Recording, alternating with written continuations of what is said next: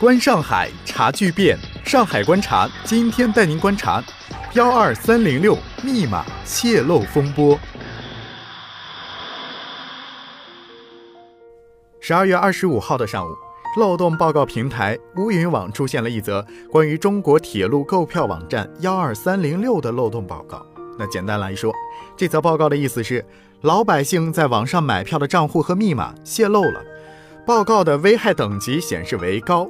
漏洞类型则是用户资料大量泄露，那这就意味着这个漏洞将有可能导致所有注册了幺二三零六用户的账号、明文密码、身份证、邮箱等敏感信息泄露，而泄露的途径目前还不知道。漏洞作者追寻描述说：“过年了，好多黑产牛不要命了。刚才看到幺二三零六的数据在传播，竟然连我自己的敏感数据都有，唉。”不过，这个数据只是在传播售卖，目前无法确认是幺二三零六官方还是第三方抢票平台的泄露。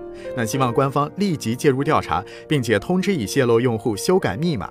扯淡的媒体，请绕行。这报告显示，该漏洞已经提交给国家互联网应急中心进行处理。目前，已知公开传播的数据库涉及用户约十四万左右，而且已经有网友晒出了据说容量为十八 G 的用户信息。据图片显示，用户名、密码、身份证和手机号一应俱全。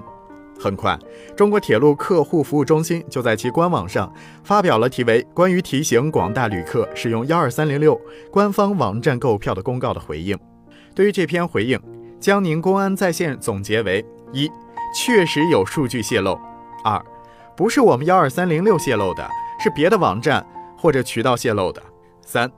在我们幺二三零六之外的其他网络途径，网上购票是有泄露数据风险的。四，我们已经报警了。那消息一经证实，网络上立刻就炸翻了天，连人民日报都在微博上紧急提醒：快去改密码。乌云漏洞平台随后在下午发布的消息说，抽查了几个账号，验证确实是可以登录的。那目前通过白帽子分析。数据疑似黑客撞库整理得到，而并非幺二三零六直接泄露的。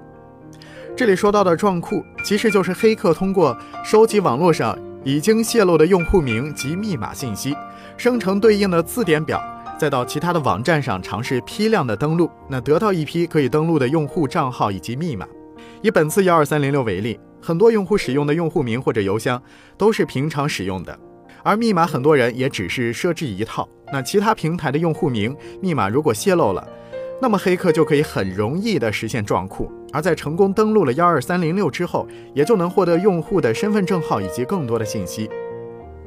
那有意思的是，新浪科技原本在网页上就该新闻设置了投票环节，问题是，你认为幺二三零六网站会泄露用户的隐私吗？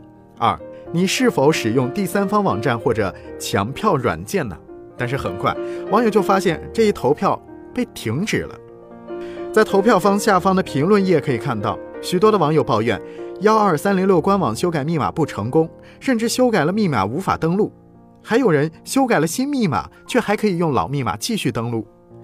在一片改密码的声音中，有安全专家就分析了衍生的风险：一、邮箱被撞库，更多的个人信息因此被盗。二、因手机号、身份证号形成被泄露，骗子可能以退票为借口进行行骗。三、因幺二三零六的数据实际包含亲属信息，可能导致事件的影响面比较广。四、受害者遭遇恶作剧，预定的火车票被恶意的退票。那专家同时认为，目前该做的除了立刻修改幺二三零六登录密码之外，还应该修改与幺二三零六账户密码相同的各种服务，包括邮箱、论坛账号等。除此之外，切勿使用离线抢票功能，因为离线抢票就是第三方托管服务，必须明文存密码，而明文密码就是未加密的原始密码，很容易泄露。可以肯定的是，这次泄露事件不管调查结果如何，对于抢票软件的有效治理，应该会早日的提上日程。好的，各位听友，以上就是今天节目的全部内容，感谢您的收听。下期节目我们继续在上海深度观察，再会。